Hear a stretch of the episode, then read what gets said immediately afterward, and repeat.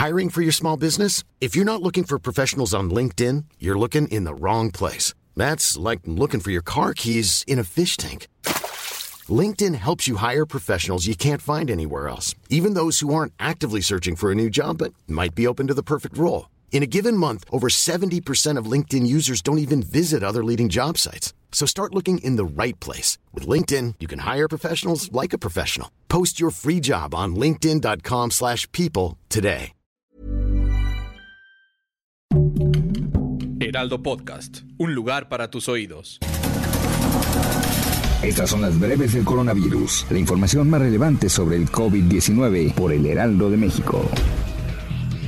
De acuerdo con cifras de la Secretaría de Salud, este viernes 5 de noviembre, en las últimas 24 horas, México sumó 3.614 nuevos casos y 282 nuevas muertes por COVID-19, con lo que acumula un total de 3.821.830 contagios y 289.413 decesos, de acuerdo con el informe de la Secretaría de Salud.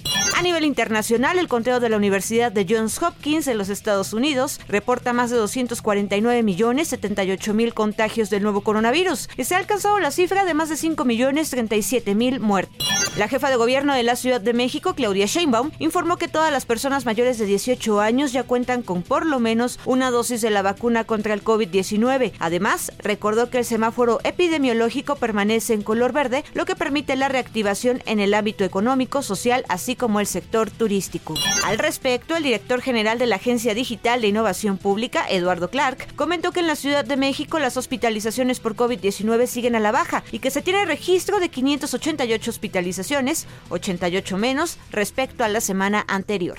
El director del Instituto Mexicano del Seguro Social, Zoé Robledo, compareció frente a las comisiones de salud y seguridad social del Senado y subrayó que durante la pandemia el IMSS no detuvo en ningún momento sus labores, incluso cuando se solicitaron por lo menos 20.000 camas destinadas para pacientes con COVID-19.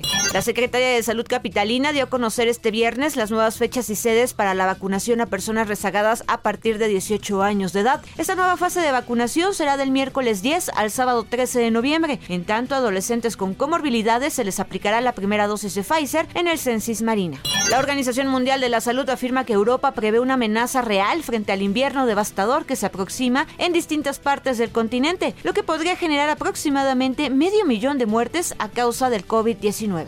La farmacéutica Pfizer, en coproducción con los laboratorios BioNTech, han anunciado este viernes que solicitarán autorización para hacer uso de las píldoras antivirales Paxlovid, mismas que podrían prescribirse como un tratamiento para ayudar a reducir la gravedad de la enfermedad ocasionada por el coronavirus.